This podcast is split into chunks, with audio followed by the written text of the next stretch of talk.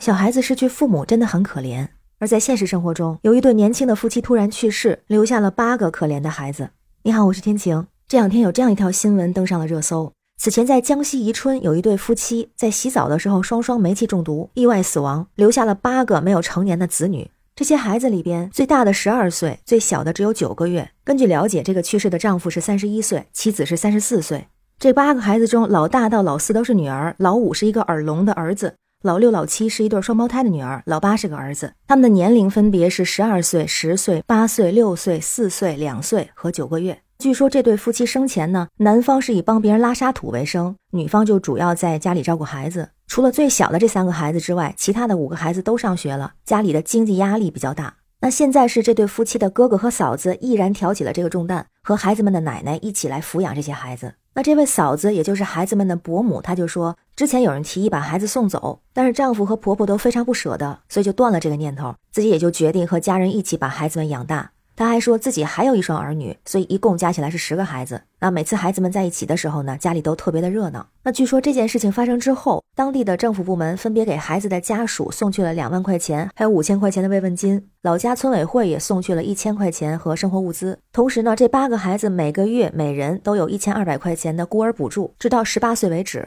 那孩子们的伯母也说，虽然十个孩子的负担特别重，但是呢，有当地的补助，再加上一家人齐心协力，说咬咬牙，日子也过得去。平平安安就是最大的幸福。那针对这个事儿，网友们的反应大不一样。有不少网友表示支持，说有这样的亲人，孩子们一定会好好的长大，好人一生平安。当地政府也非常给力，祝孩子们健康成长。还有人说，只当自己生了十个孩子，以后他们都围着你，幸福在后面呢。也有一部分网友呢表示担忧，觉得这些钱以后孩子上学或者是看病根本就不够用，而且带十个孩子多累呀，这以后可怎么办呀？还有一部分网友呢就提出了质疑，说现在挣钱这么难。八个孩子，每人一千二，一个月就是九千六，一万块钱呀！一年什么都不做，就有十几万的收入。农村的生活成本低，这一年十几万的收入，这生活条件绝对可以了。这夫妻俩死了，比活着还赚钱呢。要是我，我也养。有人提出了重男轻女的问题，更指出了超生的问题，说这超生也太多了，为什么没人管呢？凭什么给补助啊？生八个不是应该罚钱吗？拿着纳税人的钱去为这对夫妻的做法买单，这没有道理呀。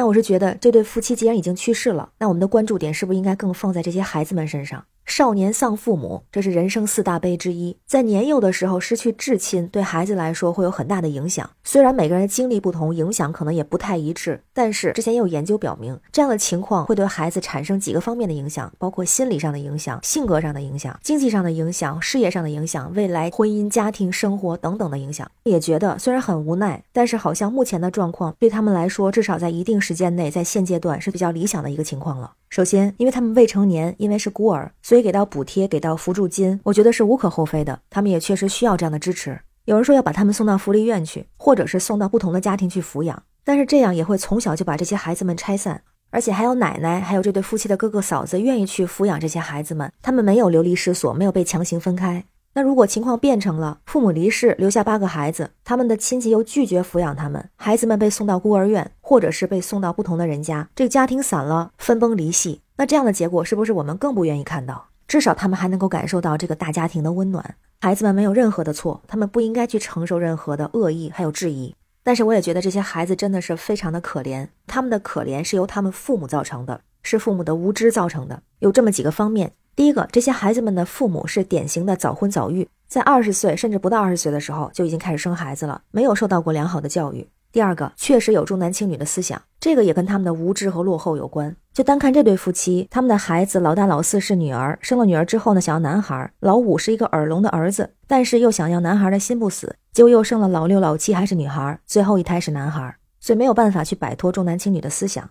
当然，咱们之前聊过关于重男轻女的话题哈，这种思想它不是一下子就可以改变的，可能需要长期的过程，需要一代一代的教育和努力才有可能改变。它在某种意义上，在一定时间内是很难完全消失的。第三个物质是在重男轻女思想基础上延伸出来的，就是严重超生，同时也不排除自私的心理。想到之前有一对住在深山的九零后夫妻，他们是有十个孩子。当时新闻报道的时候，他们已经有三个女儿和六个儿子，然后这个妈妈肚子里边还怀着一个孩子。他们根本就不听计生人员的任何建议和劝解，只是相信多子多福，人多热闹，多生一个孩子家里就多一份劳动力，女孩也是劳动力。再回到去世的这对夫妻，有人说这事儿要怪当地的计生工作人员，但实际上越是小的地方，当地的计生工作人员就越是不好开展工作。而且这家人他也没有钱，他也不富裕，就算是想处罚，他也交不出钱来。这在一些地方是一种通病。那第四个无知就直接导致了他们的死亡，他们死于一氧化碳中毒。他不知道要开窗通风，要有通风口，所以是他们的无知让八个孩子成为了孤儿。但是这些孩子后续的成长也确实非常让人担心。虽然我觉得这对夫妻的哥哥嫂子是出于善良、出于好心、出于亲情、出于血浓于水才选择抚养这八个孩子的，但是同时在这个落后的地方，在这个经济不富裕的家庭，也觉得他们恐怕没有办法真正保证孩子们的教育，保证让孩子们能够接受更好的教育。而且就像有人说的，给到这些孩子的扶持金是到十八岁，那也不能排除，也可能有的孩子到十八岁之前就已经工作了，就不上学了，那无知的状况就不会改变，孩子们的未来又会何去何从呢？那针对这件事儿，不知道您是什么样的看法？欢迎在评论区留言，我们一起讨论。我是天晴，这里是雨过天晴，感谢您的关注、订阅、点赞和转发，非常感谢您的支持，让我们每天加油，拜拜。